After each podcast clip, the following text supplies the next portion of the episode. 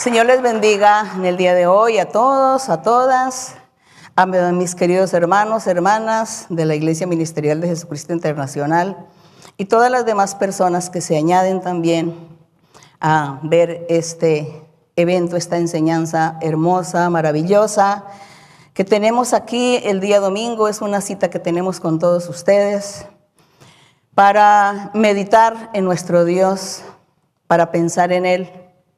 La gente dice que qué es meditar en Dios, es pensar, reflexionar, es leer la Biblia, analizar, tomar decisiones, tratar de entender, comprender, tratar de ponernos de acuerdo con el Señor y decirle a Dios, quiero uh, hacer las cosas bien, quiero agradarte. Cuando nosotros leemos la Biblia así, de esa manera, pues estamos meditando. Meditando también en todas las cosas que suceden a nuestro, alrededor, viendo la violencia, viendo todo el sufrimiento, el caos a nivel mundial, porque eso no es en un solo sitio, a nivel mundial la incomprensión, eh, la falta de temor a Dios y todo lo que sucede en el mundo, los días malos que la gente vive es porque no tienen a Dios. Es porque hace falta reconocer que existe un Dios verdadero, que existe un ser supremo que gobierna el universo. Y como la gente no reconoce, entonces por eso suceden todas estas cosas que producen dolor, tristeza, lágrimas, sufrimiento, amargura. Y muchos acuden al suicidio, a quitarse la vida, porque ya no toleran ni soportan más el tiempo ni el dolor, ya no, no lo toleran. Es así como nosotros hemos encontrado el camino de Dios. Nosotros hemos encontrado que existe ese ser supremo y lo hemos encontrado aquí a través de la Biblia. Aunque muchos menosprecian la Biblia, pero nosotros no la menospreciamos porque este es un libro sagrado y este es un libro en el que en el momento que un hombre o una mujer lo leen con todo su corazón, con todo fervor, inmediatamente Dios entra a darle a esta persona, a iluminarlo, a darle gozo, alegría. Dios entra, eh, se acerca a la persona para ayudarle, para que la persona pueda entender y comprender y pueda también enamorarse de la lectura del libro. Así que nosotros hemos encontrado a Dios por la Biblia. Y lo que la Biblia dice, nosotros lo hemos estado viviendo en la realidad. Y seguimos esperando en el Señor que Él siga manifestándose en nosotros para poder disfrutar de todos estos grandes misterios que están aquí escritos y de todos estos acontecimientos que sucedieron y que van a suceder, pero que Dios los hace muchas veces en nuestra vida, los hace una realidad. Así que la Biblia no es ni pasado ni futuro, sino es una realidad, es un presente porque Dios es presente, Dios está ahí es el mismo, entonces Él se manifiesta en nuestras vidas y nos da esa alegría. Así que por eso a todos ustedes los invito para que no dejen de leer la Biblia, no dejen de buscar a Dios, ya que ustedes han encontrado, ya que ustedes están escuchando no se retire, no se canse, no se olvide, lea la Biblia, ore a Dios, pídele a Dios que le ayude y verá cómo Dios eh, le estará ayudando en todos los momentos de su vida. Esa es mi invitación para ustedes en el día de hoy y que espero que nuestro Dios hoy esté bendiciéndolos a todos ustedes. Así que antes de iniciar aquí nuestro estudio maravilloso que llevamos en Romanos, vamos primero a estar cantándole al Señor un himno. Y vamos a cantarle el himno 184 que titula Mi buen pastor. Así que pues vamos a cantarle al Señor con todo el corazón. Ustedes tienen allá sus himnarios, espero que se hayan ubicado, se sienten como quieran estar, sentados o de pie, como quieran, vamos a estar cantándole al Señor con todo el corazón. Yo tengo un pastor sublime Oh, qué dulce es su amor. Su brazo sutil redime del peligro más vil pecador, mi buen pastor,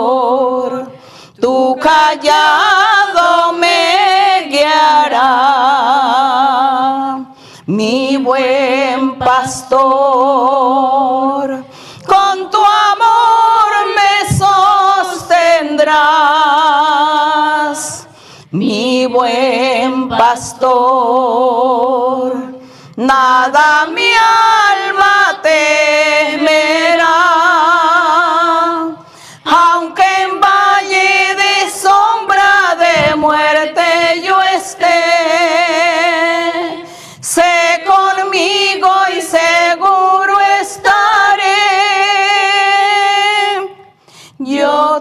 tengo un pastor que vive en el cielo a la diestra de Dios.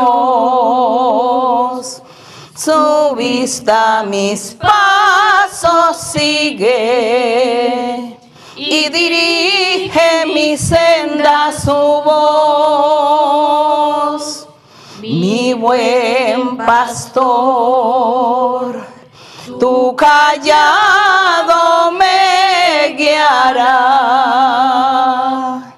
Mi buen pastor, con tu amor me sostendrás. Mi buen pastor, nada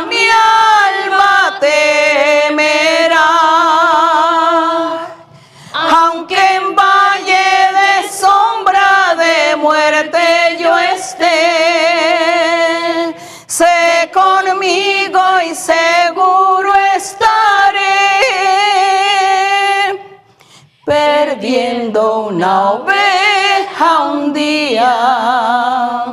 De su trono a buscarla bajó y hallándola ya perdida, por salvarla su vida entregó. Mi buen pastor, tu callado me Mi buen pastor, con tu amor me sostendrás, mi buen pastor. Nada mi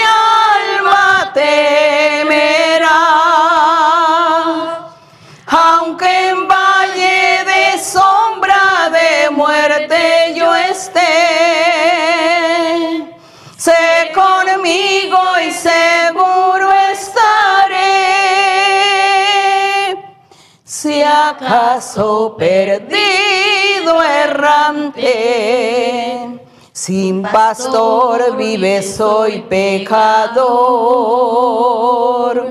Si oyere su voz amante, ven tu corazón, mi buen pastor, tu callado me guiará, mi buen pastor,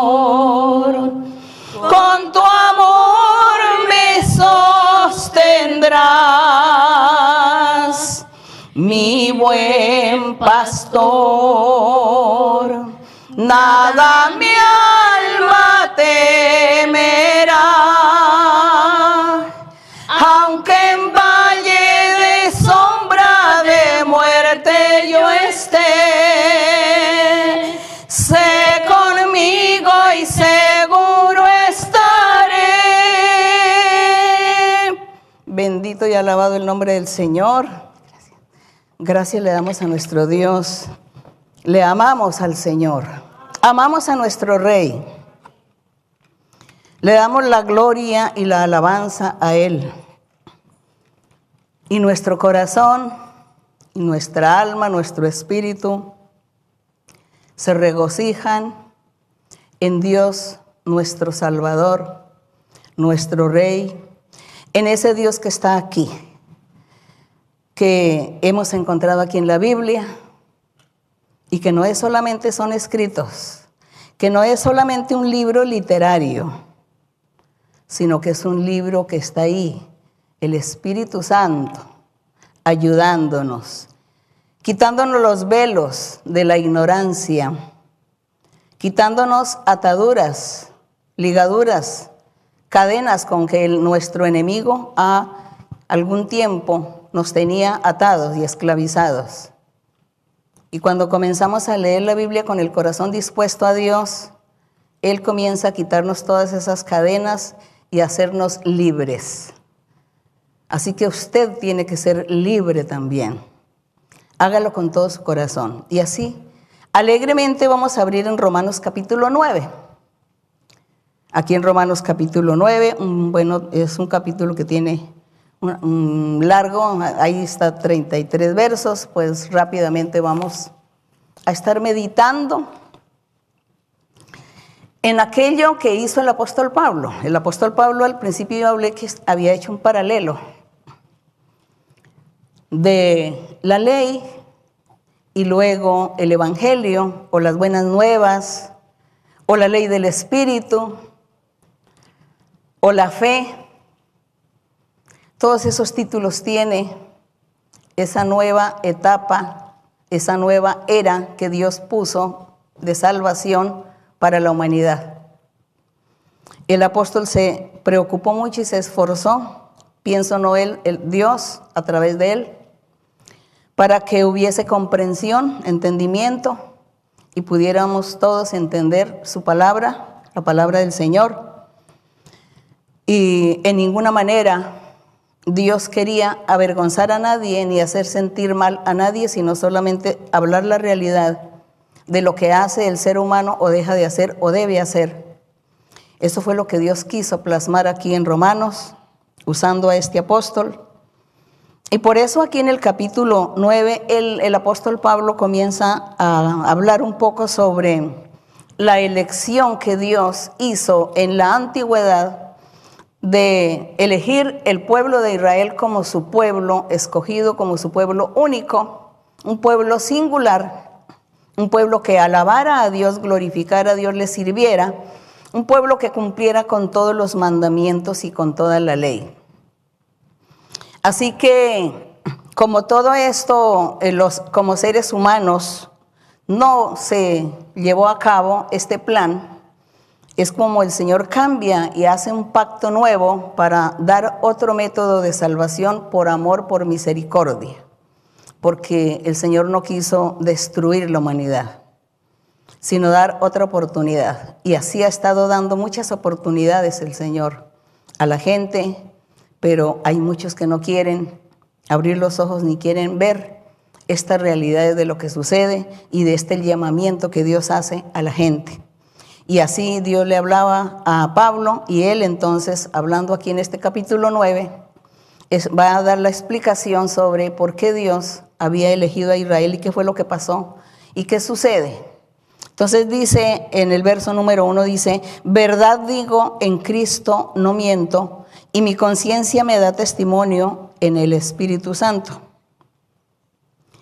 que tengo gran tristeza y continuo dolor en mi corazón el, apóstol dice que él tiene, tenía mucha tristeza y un dolor en su corazón por ver a sus hermanos, los judíos, que ellos estaban menospreciando la palabra de Dios y la manifestación que Dios había hecho al mundo a través del Salvador, del Mesías, a través del Señor Jesucristo. Esta tristeza le producía a Pablo y él dice en el verso 3, porque deseara yo mismo ser anatema, es decir, separado de Cristo, apartado de Él, no creer en Él. Dice yo, dice, yo también hubiera deseado. Por amor a mis hermanos los judíos, dice, deseara yo mismo no haber creído en Jesucristo, por amor a mis hermanos los judíos que no estaban aceptando ese camino. Dice, los que son mis parientes según la carne. Estaba hablando de los judíos. El 4 les dice que ellos son israelitas, de los cuales son la adopción, la gloria, el pacto. Dice que de los israelitas, de ese pueblo, venía una adopción, venía también una manifestación de Dios, venía un pacto renovado, un nuevo pacto. Venía la promulgación de la ley, el culto y las promesas. Todo esto venía para la época de Pablo de los israelitas. Dice que todo eso lo hizo Dios al pueblo de Israel y les enseñó a través de Moisés. Los adoptó como su pueblo, hizo un pueblo para él. Su gloria de Dios fue manifestada en ellos. Hizo Dios un pacto con ellos allí en el Sinaí, con Moisés.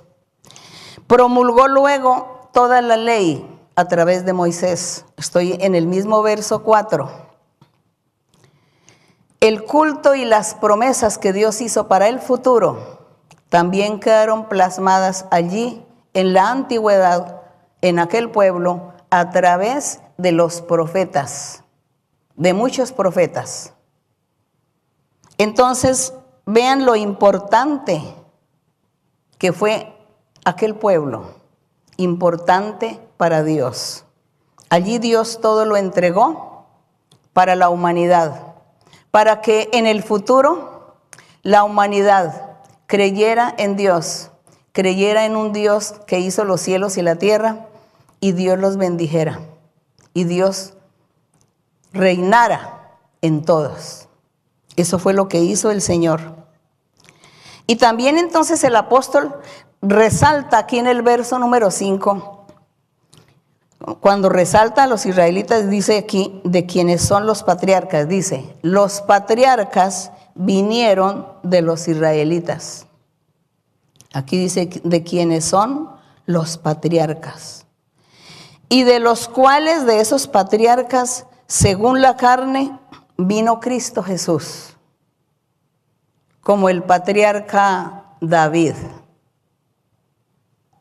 No se menciona mucho esa palabra patriarca en la historia de David, pero aquí dice que él era un patriarca. Aquí dice que los patriarcas surgieron también de los israelitas y que de ellos en la carne vino el Mesías, vino el Cristo. Y dice, vuelvo a leer el verso 5 de los israelitas, aquí dice de quienes son los patriarcas, pero para que ustedes entiendan, hermanos, los que están recientes, que hasta ahora leen la Biblia, no van a poder entender, entonces yo les ayudo y dice, de los israelitas son los patriarcas y de los cuales, según la carne, vino Cristo, el cual es Dios. Cosa difícil para creer, muy difícil creer que Cristo era Dios. Y por eso Pablo estaba tan triste, porque veía a sus hermanos judíos que no habían creído en Cristo como Dios. Y él por eso expresa su tristeza. Entonces dice que vino Cristo, el cual es Dios, sobre todas las cosas, bendito por los siglos, dice él. El verso 6.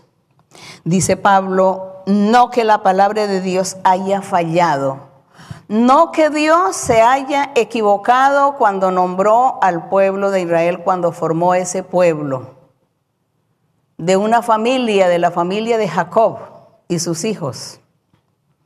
Dios no se equivocó, Dios no falló. Y dice, no que la palabra de Dios haya fallado porque no todos los que descienden de Israel son israelitas. Estaba ella él diciendo que no todos eran israelitas los que descienden. Aquí el apóstol estaba diciendo son israelitas aquellos hacedores, los hacedores de la palabra, los hacedores, los que cumplan los mandamientos de Dios, ellos son los verdaderos israelitas.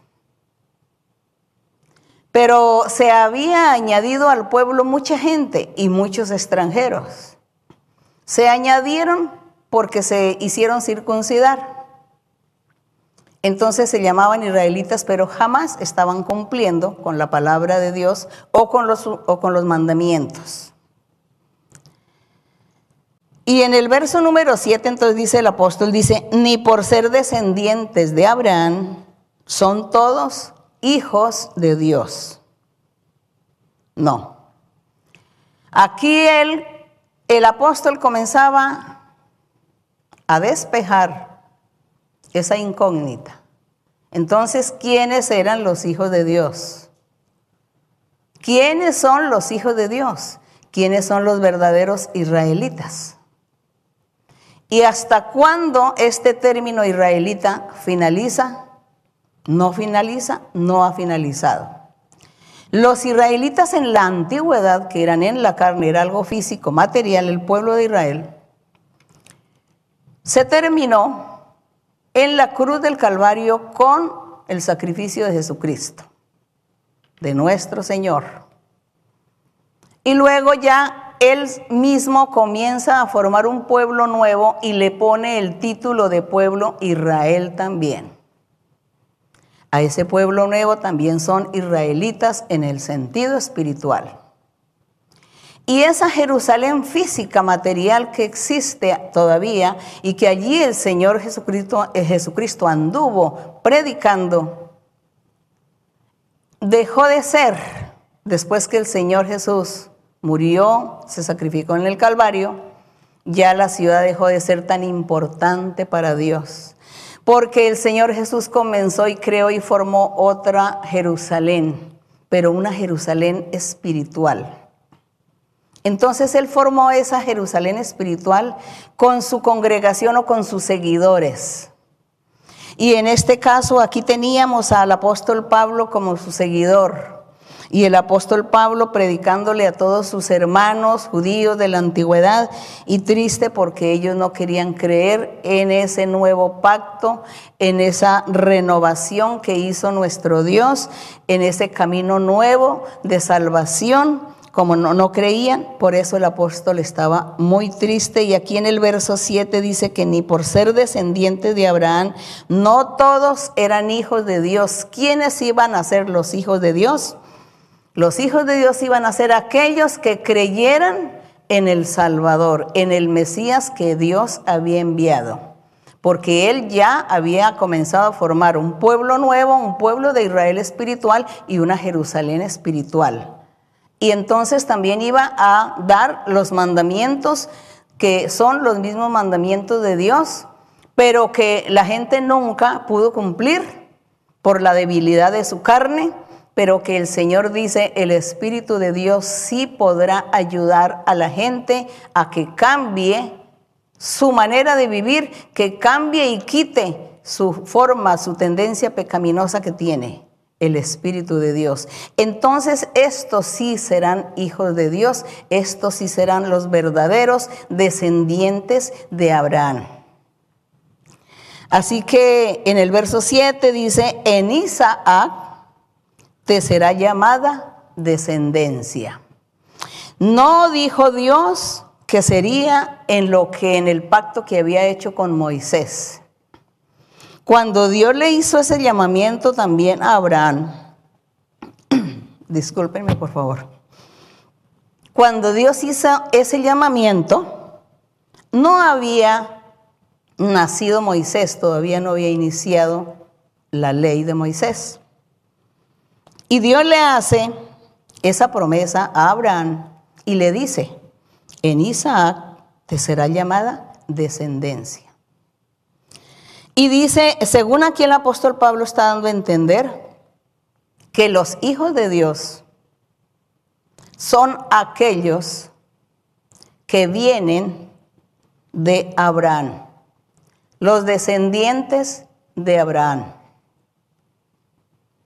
Porque todos los descendientes de allí del monte Sinaí, cuando Moisés estuvo con Dios, e hizo un pacto, todo ese pueblo finalizó, se terminó para Dios, digamos la importancia que tenía de pueblo de Dios o pueblo santo, finalizó ante la presencia de Dios en la cruz del Calvario, vuelvo a repetir.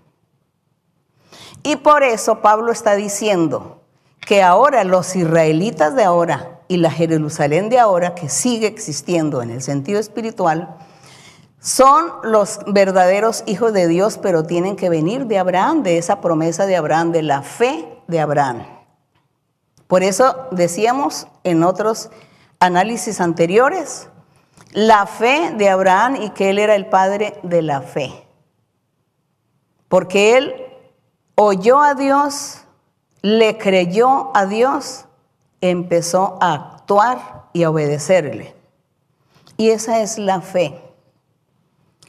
Y esa fe de Abraham, cuando Dios le dijo, en Isaac te será llamada descendencia, se estaba refiriendo al Mesías, al Salvador. Esta descendencia era refiriéndose a Jesucristo, el Salvador, el Redentor. Y todos aquellos que crean en Él y lo sigan serán los nuevos israelitas. Pertenecerán y serán la Jerusalén celestial. Esa es la verdadera salvación o el verdadero camino que Dios mostró desde Abraham, porque ya Dios sabía lo que iba a acontecer sin embargo, Dios formó su pueblo físicamente y vivieron muchos años, miles de años, y les envió profetas. Y los profetas anunciaron estas maravillas que nosotros hoy vivimos, los profetas lo anunciaron. Dijeron, en el futuro, en los postreros días, vendrá el Salvador, vendrá el Redentor, vendrá el Mesías, él salvará a la gente, Dios estará con la gente, Dios andará con los hombres, estará con ellos. Eso era lo que decían esos profetas a aquel pueblo físico o literal. Pero aquí se destaca la parte espiritual, el pueblo nuevo, la vida nueva que los hombres y las mujeres tendrían, tendrán al creer en ese Mesías, en ese Salvador que ya vino. En el verso número 8, después de que Pablo dice que en Isaac sería llamada la descendencia, que fue el Salvador, esto es, dice, no los que son hijos según la carne, o los físicos, o los materiales, o la forma literal, ¿no? Son los hijos de Dios. Dice, no. Los que son hijos según la carne no son los hijos de Dios. Es decir, los israelitas que usted en la antigüedad conoció no eran los hijos de Dios, porque ellos no hicieron la voluntad de Dios. Los hijos de Dios entra ese nuevo pacto, entra el plan de salvación, la fe, el evangelio verdadero y ahí es donde van a nacer, a surgir los verdaderos hijos de Dios, que son aquellos que hacen la voluntad de Dios. Porque hoy también, así como Pablo, se diría, no todos los que dicen ser israelitas son los hijos de Dios. Hoy diríamos, no todos los que dicen ser cristianos son hijos de Dios. No es así. El verdadero Hijo de Dios no es, a cualquiera que diga yo soy cristiano. No es Hijo de Dios. Tiene que usted aprender a identificar los verdaderos hijos de Dios. El cristiano, Hijo de Dios, cumple los mandamientos del Señor. Vive todas las reglas y todas las enseñanzas. Adora a Dios y hace la voluntad de Dios. Esos son los verdaderos hijos. Eh, seguimos aquí en el verso 8 donde dice, no los que son hijos según la carne son los hijos de Dios, sino que los que son hijos según la promesa son contados como descendientes. Porque la palabra de la promesa, dice, porque la palabra de la promesa que Dios le hizo a Abraham es esta. Y le dice Dios a Abraham, por este tiempo vendré y Sara va a tener un hijo. En ese hijo estaba, estaría plasmada esa descendencia. Para ellos físicamente era su descendencia. Para Dios la descendencia era que a través de Isaac, que fue el hijo que tuvo Sara, vendría el Salvador. El Salvador, el prototipo, Isaac, el prototipo del, del Salvador, del Mesías, del Rey, del que vendría en el futuro a salvar la humanidad y que toda la gente tendría que ser salva por él. Esa era la descendencia que tanto Dios le dijo a Abraham cuando le dijo, te daré, te haré por padre de muchas naciones, te bendeciré y a tu descendencia la bendeciré para siempre y todas las naciones vendrán y lo adorarán a tu descendencia, a Cristo, al Mesías, al Salvador. Pero vino en la persona de Isaac esa promesa porque físicamente Dios hacía todas las cosas para que la gente comprendiera, porque después todo se convertiría en vida espiritual. Así como hoy el verdadero Hijo de Dios es el verdadero israelita. Y no tiene nada que ver de cuál nación es, ni de qué raza, ni de qué idioma es aquel que hace la voluntad de Dios, agrada a Dios cumpliendo sus mandamientos. Ese es el verdadero israelita en el sentido espiritual. Ese es el que verdaderamente pertenece a esa ciudad de Jerusalén espiritual. Y en el verso 10 dice el apóstol dice que Dios haciéndole habiéndole hecho la promesa a Abraham que Sara tendría ese hijo. Dice, y no solo esto, sino también cuando Rebeca concibió, de Isaac, nuestro padre, dice, pues no habían aún nacido los niños, recordemos que Rebeca tuvo gemelos, que fue em, Jacob y Esaú. Dice, no habían aún nacido ni habían hecho aún ni bien ni mal para que el propósito de Dios conforme a la elección permaneciese, no por las obras, por lo físico, sino por el que llama, se le dijo, el mayor servirá al menor dando a entender aquí Dios, o también aquí en la explicación del apóstol, que cuando nació Esaú y Jacob, Dios dice que en estos dos seres que nació, Esaú era el mayor y Jacob era el menor, pero dice que Dios quiso bendecir a Jacob. Y entonces le cambiaron y le pusieron que Jacob era el mayor. Y por eso dice que el menor serviría al mayor. Entonces el menor fue Esaú y tenía que entrar a servirle a Jacob, su hermano, físicamente en la carne. Pero estos dos seres estaban representando, era pueblos, gente. Jacob representando eh, en, en la parte física material un pueblo de Israel que Dios iba a formar a través de Moisés. Bueno, comenzó Dios a formarlo desde que lo sacó de Egipto y Esaú pues era el resto de naciones, el resto de gente, naciones extranjeras que se llaman, se le dio el nombre de gentiles. Y decía que los unos tenían que servir a ese pueblo tan importante que Dios iba a formar o había formado, que ellos tenían que servirle. En la parte física, pues vemos que como que no fueron servidores más bien, más bien se convirtieron en amos por causa de la desobediencia del pueblo Israel en la parte física en la antigüedad, vinieron todas las demás naciones y los humillaron y lo acabaron con ellos. Entonces más bien ellos vivían, eran esclavos de los demás. Físicamente eso no se cumplía de que el menor servirá al, al, mayor, de que aquí donde dice, eh, dice el mayor servirá al menor, no se cumplía en esa parte física literal, sino en la parte espiritual. Ese Jacob era Cristo Jesús, era el Mesías, era el Salvador. Por eso Jacob Dios le puso el nombre de Israel, le dijo, tú no te llamarás Jacob, sino te llamarás Israel, porque Dios estaba mirando al futuro que ese Israel sería el Mesías, el Salvador, y que todos los descendientes de él pues serían los israelitas en el sentido espiritual. Y por eso tenía que aquel que había sido el mayor, aquella gente que aparentemente había sido en primer lugar, entrarían a servirle a ese rey, a ese salvador, a ese menor, Cristo Jesús. Entonces ahí estaba la representación física. Dios primero hacía una representación física material con la gente, con las circunstancias, para después el Señor todo eso enseñarlo y convertirlo en forma simbólica, en forma metafórica, simbólica de semejanzas, porque la vida en el Señor es una vida espiritual, no material, no física.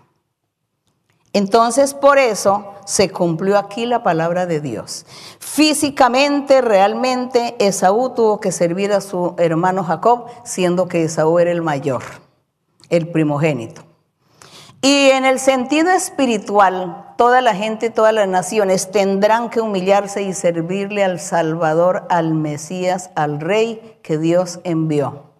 Y todos tendrán un día que reconocer a nuestro Dios, a nuestro Salvador sea para que se salven, sea para que se condenen, tendrán que humillarse delante de Él, porque esa es la promesa que está aquí escrita en la Biblia, cuando Dios dijo que todos se tenían que humillar, que todos tenían que postrarse delante del Rey, de ese Rey perfecto, el Mesías que vino. Eso es lo que está aquí hablando el apóstol Pablo. Aquí en el verso 14 dice, ¿qué pues diremos? Que hay injusticia en Dios. Ah, pero en el verso 13 dice, está escrito, a Jacob amé, mas a Esaú aborrecí. Pero este aborrecí no es un término, una terminología de odiar a una persona, no. Cuando esta terminología está dando a entender, dice, a Jacob amé, mas a Esaú lo aparté lo aparté de mi presencia. ¿Por qué? Porque siendo Jacob el Mesías, el Salvador, el Rey, el hombre perfecto, y Esaú representando a la humanidad llena de pecado, llena de maldad, ¿cómo el Señor no iba a apartarse y a enojarse con la gente que hace lo malo? Por eso fue que el Salvador tuvo que ir a la cruz y decirle, yo voy a intervenir, yo voy a, a pagar por el pecado de toda esta gente. Permítame que yo pague por el pecado de toda esta gente para que sean salvos. Yo quiero que sean salvos. Toda esa gente es Esaú. Y yo soy Jacob, podría decir el Señor. Y Dios decir, amé a Jacob, a Esaú lo aparté de mi presencia. Váyanse. Y el Señor unió y reconcilió en la cruz del Calvario gracias a nuestro Dios, gracias a nuestro Padre. Así que ya ustedes pueden entender aquí, no es que Dios esté odiando a nadie, no, apartándose. El pecado de una persona aparta y separa a Dios de la persona. Entonces Dios lo mira de lejos, pero Dios nunca está cerca de esta persona. Lo mira de lejos, le da el pan, le da la comida, le da el aire, el oxígeno, el sol, la lluvia, le da todo, pero Dios está apartado por su pecado. Eso es lo que significa aquí a Esaú aborrecí. Ese Esaú significaba la humanidad pecadora, la humanidad haciendo pecado y pecado. Y este Jacob era el Jacob espiritual, el rey, el Mesías, el Salvador. Bendito el Señor. Deseo con todo mi corazón que ustedes cuando lean esto lo entiendan, lo comprendan, lo lleven en su corazón y amen a Dios intensamente. Amen a Dios. El verso 14 dice, el apóstol entonces dice, ¿Qué pues diremos? ¿Que hay injusticia en Dios? ¿Que Dios es injusto? En ninguna manera. Pues a Moisés le dice, tendré misericordia del que yo tenga misericordia y me compadeceré del que yo me compadezca. Entonces está diciendo que Dios no es injusto, por el contrario, es un Dios misericordioso una promesa que le hizo a Moisés. Verso 16, así que no depende del que quiere ni del que corre, sino de Dios que tiene misericordia. Entonces Dios tiene misericordia de los seres y los pone en el lugar que Él quiere. Les tiende la mano cuando Él quiere, da la bendición o la quita el Señor, pero Él siempre está atento a bendecir. Él dice, obedezca y yo siempre te bendeciré. En el verso 17 dice, porque la escritura dice a Faraón, para esto mismo te he levantado. Eso es cuando la época en que Dios le dijo a Moisés, saque a mi pueblo de Egipto. Y Faraón no quería, no permitía que el pueblo saliera de Egipto. Y Dios tuvo que hablarle a Faraón. Y le dice Dios a Faraón, para esto mismo te he levantado, para mostrar en ti mi poder y para que mi nombre sea anunciado por toda la tierra. ¿Qué fue lo que pasó? ¿Qué fue lo que sucedió? Que Faraón rehusó obedecer. No quiso obedecer a Moisés de dejar salir al pueblo. Entonces Dios tuvo que valerse de los milagros y los prodigios. Hizo milagros y prodigios. Hubo las plagas. Hubo todas como diez plagas en Egipto. Que los piojos, que las ranas, que las aguas se convirtieron en sangre, que hubo tinieblas. Luego al final la muerte de los primogénitos. Todas estas cosas las hizo Dios para mostrar su poder, para mostrarle a Faraón que él era poderoso y era más poderoso que cualquiera, más poderoso que todos los reyes de la tierra, de todo lo que Faraón conocía. Y Dios le dijo, a ti te he usado y te he escogido para mostrar mi poder.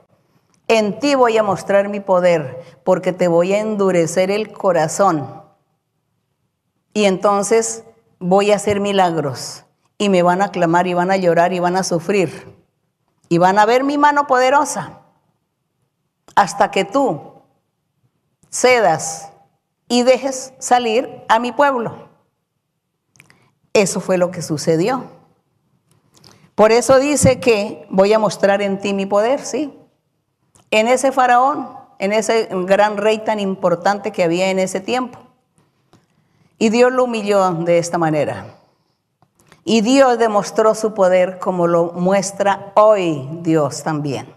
Dios hoy también muestra su poder ante la gente, ante las circunstancias, ante reyes, ante gobernantes, situaciones. Todo lo que pueda acontecer en el mundo, Dios está mostrando su poder. Dios mostrando el poder que tiene sobre todos los seres. ¿Para qué? Para que la gente analice, piense, crea, para que la gente diga, existe alguien superior, alguien que me domina. Existe. Eso es Dios manifestándose hoy también. Pero Él quiere que los corazones, la gente hoy no sea necia, rebelde, arrogante, incrédula, sino que se le ame al Señor, que se le adore, que se le brinde tributo porque Él lo merece. Que le clamemos y, oremos, porque nosotros tenemos un enemigo grande, fuerte, un, un enemigo que tiene mucho más poder que nosotros. Y ese enemigo viene contra nosotros, sabiendo que Él tiene más poder que nosotros, viene contra nosotros. Y sin embargo Dios nos ayuda. Y nosotros nos enfrentamos a ese enemigo y Dios nos da victoria. Pero cuando andamos con Dios, así que hay que andar con Dios. Aquí en el verso 18 dice, de manera que Dios, de quien quiere, tiene misericordia y al que quiere endurecer, como lo hizo con el faraón, lo endureció. Pero me dirás, ¿por qué pues inculpa? ¿Por qué quién, ha resistido a su voluntad? Entonces él decía, alguien me puede preguntar, ¿acaso quién ha resistido a la voluntad de Dios? Y él en el verso 20 dice, más antes, hombre, ¿quién eres tú el que estás cuestionando, el que estás echando abajo la palabra de Cristo, el Evangelio? ¿Quién eres tú para que alterques con Dios? Dirá el vaso de barro al que lo formó, ¿por qué me has hecho así? Dice, o no tiene potestad el alfarero sobre el barro para hacer de la misma masa un, vaso para honra y otro para deshonra. Entonces dice que Dios es el dueño de todo, el que hace todas las cosas, y que nosotros somos comparados con, un, con este alfarero que trabaja la arcilla, el barro, el lodo, y lo trabaja y hace figuras, hace jarrones, vasos. Entonces dice que unos vasos son para honra, otros para deshonra, para lo que lo quieran usar. Y dice que así es Dios con nosotros. Nos moldea, hace de nosotros lo que Él quiere. Pero también nosotros en nuestro corazón queremos que Él haga de nosotros unos vasos para honra. Y Él seguramente dirá, sí, voy a convertirte a ti en un vaso para honra.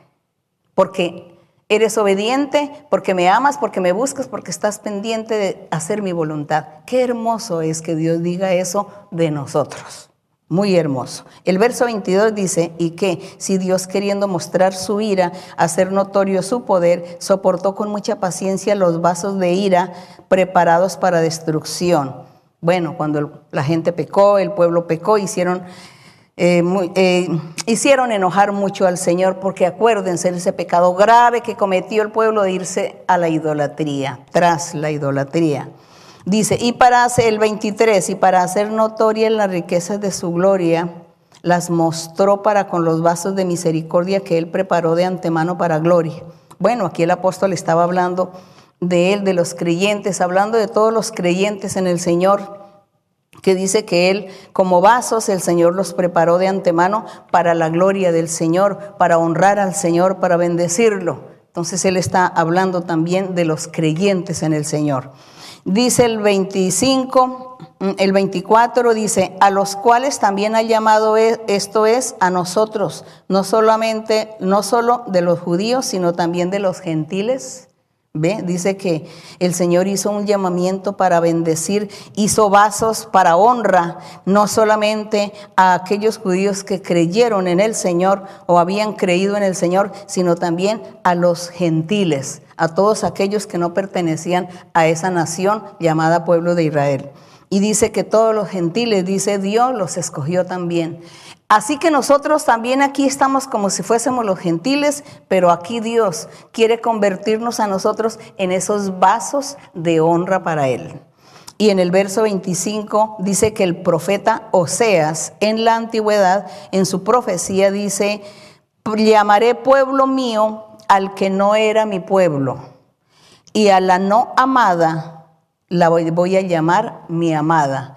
Recordemos que nuestro Dios a su pueblo le decía que ella, e, ellos eran su mujer y Dios era el marido.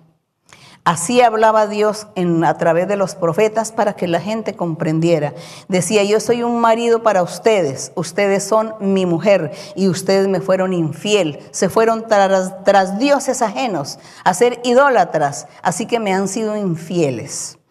Y el Señor decía entonces en Oseas, un día yo voy a llamar a otro pueblo y lo voy a buscar y lo llamaré pueblo mío y también será mi mujer. Entonces ahí es donde entran los gentiles. Ahí es donde entra ese resto de, gente que ha creído, han creído, creen y creerán en el Señor, en el Mesías enviado, que, Dios envió. Entonces ya ellos se van a convertir también todos en un solo pueblo, Israel espiritual, en una sola iglesia, en una sola ciudad, Jerusalén espiritual. Se convierten todos, gentiles y los que decían ser judíos, que se han convertido, se convierten en uno solo, como pueblo como la esposa de Dios, como esa esposa, como esas bodas que a un futuro se van a celebrar. Entonces, por eso se cumplía la promesa, la profecía, se cumplía la profecía de Oseas 2.23. Allí serán llamados hijos de Dios. Aquí en el verso 26 dice, y en el lugar donde se les dijo, vosotros no sois pueblo mío, allí serán llamados hijos del Dios viviente, hablándole a los gentiles y hablándole a aquellos judíos convertidos a Dios. Serían un solo pueblo y habrá un solo pueblo, un rebaño, un pastor, un solo Dios y habrá unas bodas con el Salvador y la iglesia o el pueblo será uno solo, con gente de muchas naciones, será un solo pueblo. Y los gentiles entran aquí a disfrutar estas bendiciones de Dios. Gracias a la misericordia del Señor. Y en el verso 27 dice, también Isaías clama tocante a Israel. Si fuere el número de los hijos de Israel como la arena del mar, tan solo el remanente será salvo. Porque el Señor ejecutará, ejecutará su sentencia sobre la tierra en justicia con prontitud. Aquí está hablando que esto número de los de Israel no estaba hablando en la parte física, estaba hablando de Israel espiritual, donde se convertirían judíos físicos, materiales y gentiles en el Señor Jesús y que en las naciones mucha gente que se convierta al Señor, pues van a formarse el pueblo y dice que pues todos van a ser como la arena del mar, así como le prometió a Abraham. El verso 28 dice, porque el Señor ejecutará su sentencia sobre la tierra en justicia y con prontitud. Y como antes profetizó Isaías, si el Señor de los ejércitos no nos hubiera, estoy en el verso 29, si el Señor de los ejércitos no nos hubiera dejado descendencia, como Sodoma habríamos venido a ser y a Gomorra, también seríamos semejantes que dice que Dios les dejó descendencia a ese pueblo judío, a ese pueblo que el Señor dijo, le dice a Abraham, mira las estrellas, así será tu descendencia. Entonces tu descendencia no solamente va a ser con ese pueblo de Israel que yo voy a formar más adelante con Moisés, sino que también serán los gentiles, el resto de naciones que se conviertan a mí entrarán a ser uno solo. Y entonces ellos van a ser también como una descendencia, la descendencia de Dios.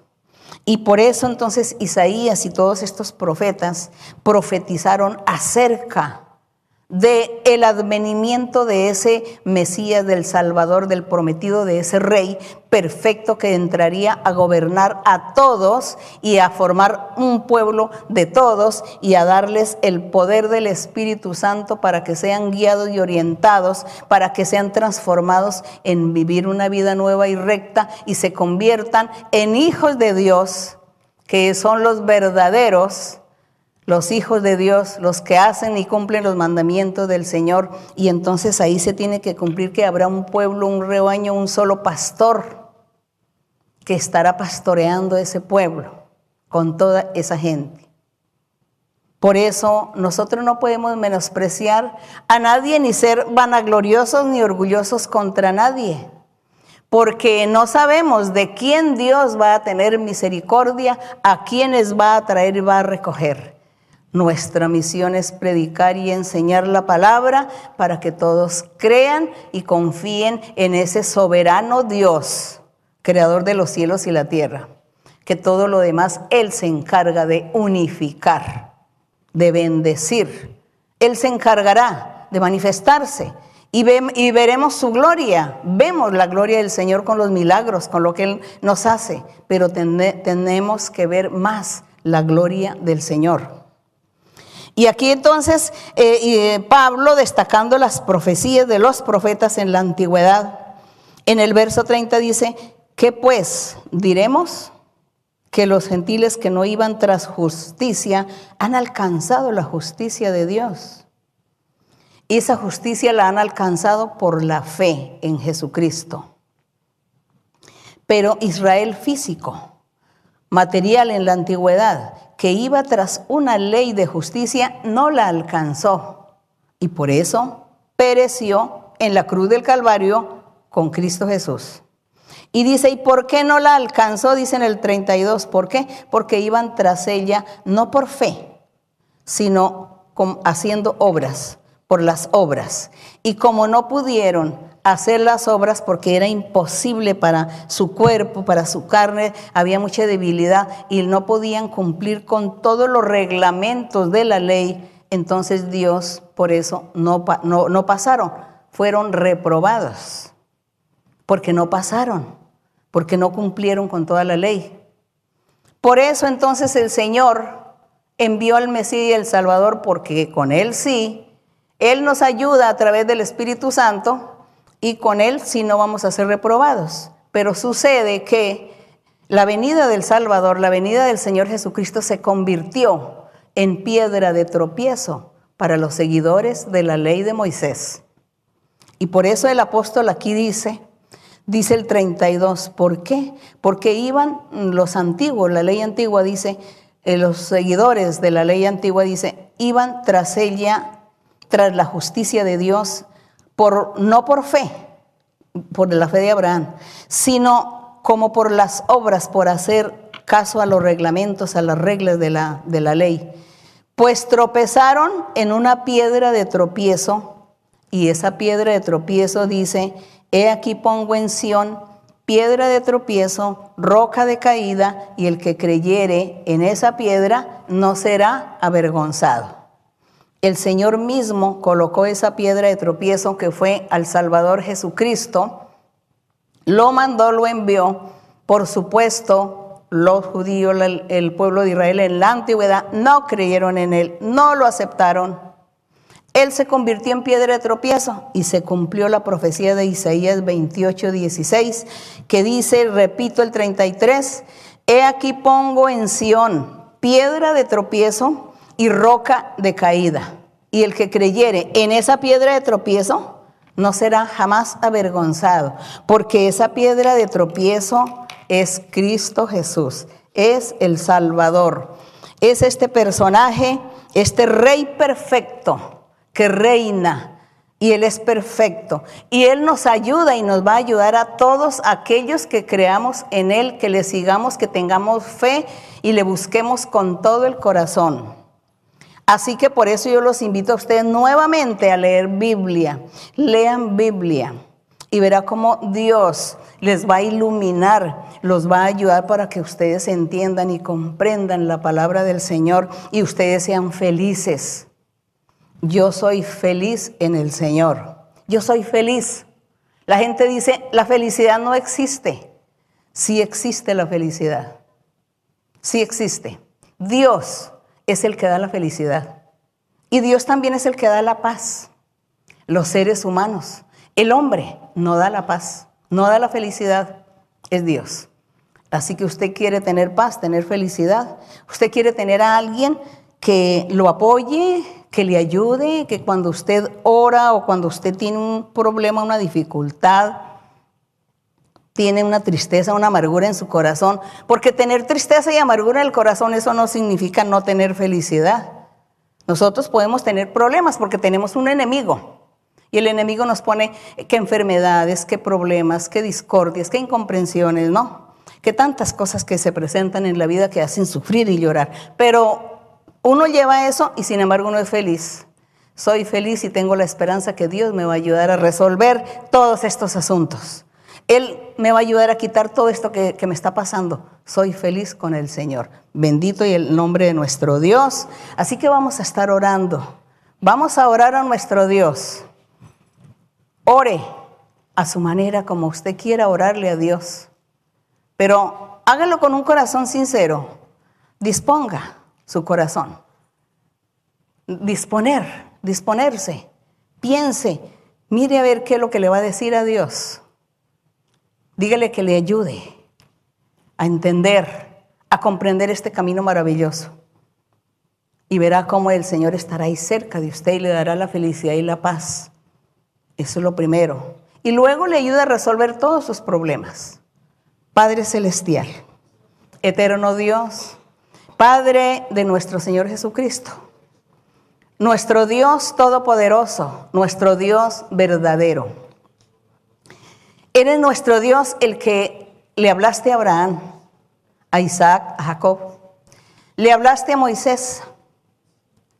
Estuviste con Daniel, estuviste con David, con Samuel, Josué, con todos aquellos personajes, con los profetas, Isaías, Jeremías, lamentaciones de Jeremías que lloraba tanto porque la ciudad fue destruida. Y tú le hablabas y les revelabas y les decías muchas cosas y muchas palabras de consolación. Y hacías promesas, mi Señor.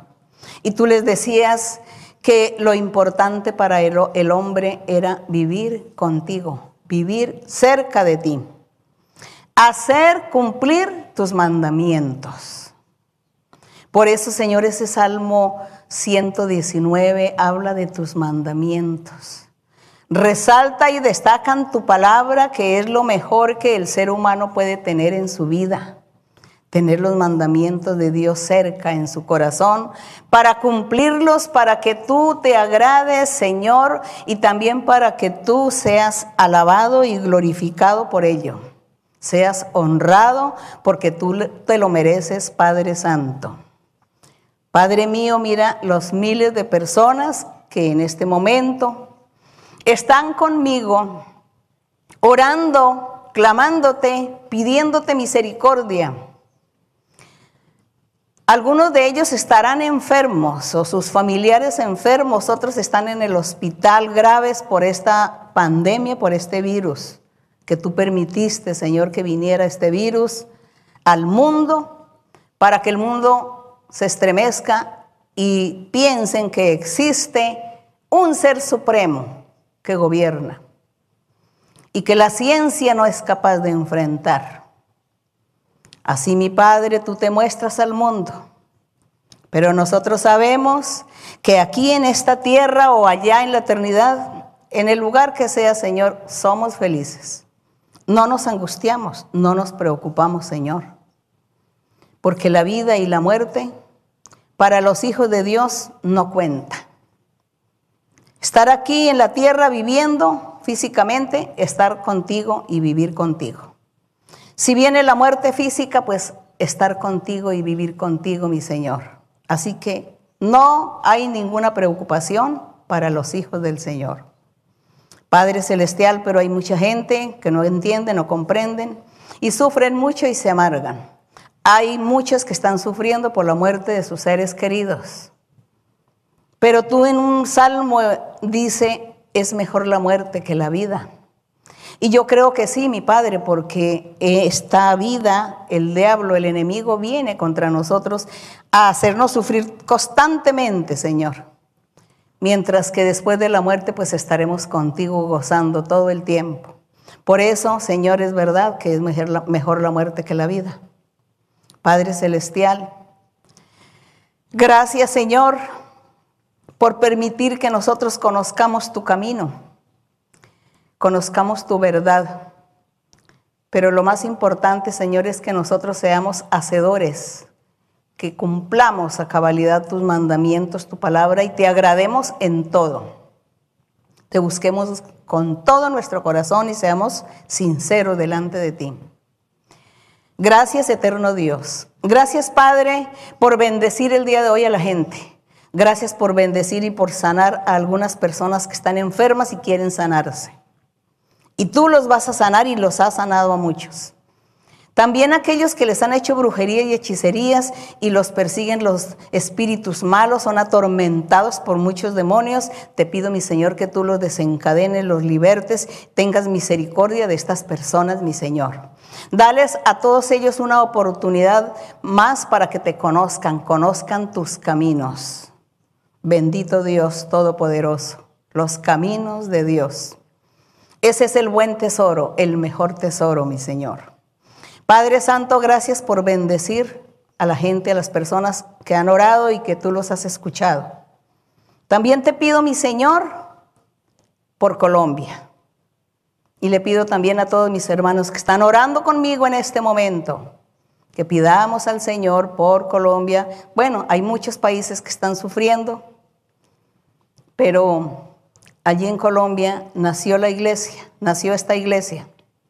Y quizá por eso el diablo tiene tanta envidia de Colombia, porque la iglesia nació en Colombia, y el diablo tiene mucha envidia y quiere ir contra todo, arremeter contra todo, porque el diablo lo que quiere es que quiten la libertad del culto, la libertad religiosa. Eso es lo que el diablo quiere.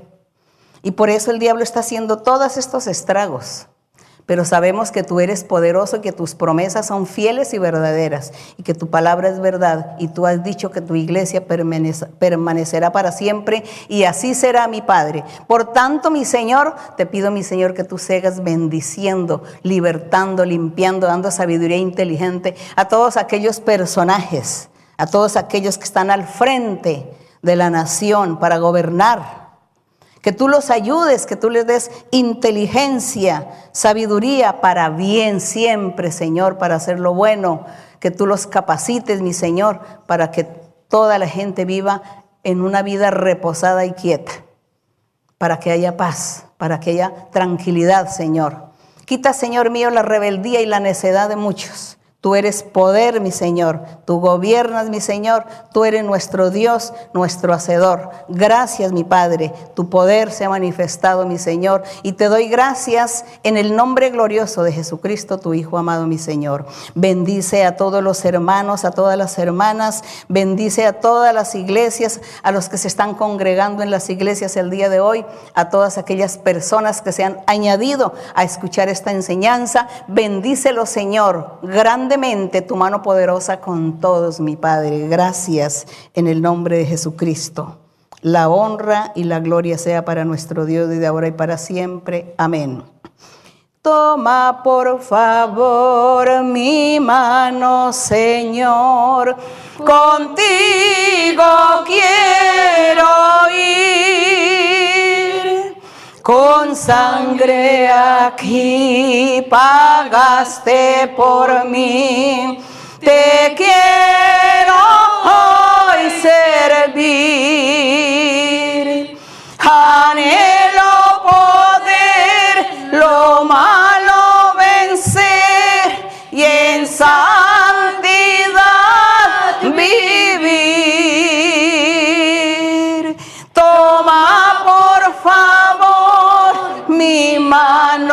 Señor, contigo quiero ir. Bendito y alabado el Señor. Gracias le damos a nuestro Dios.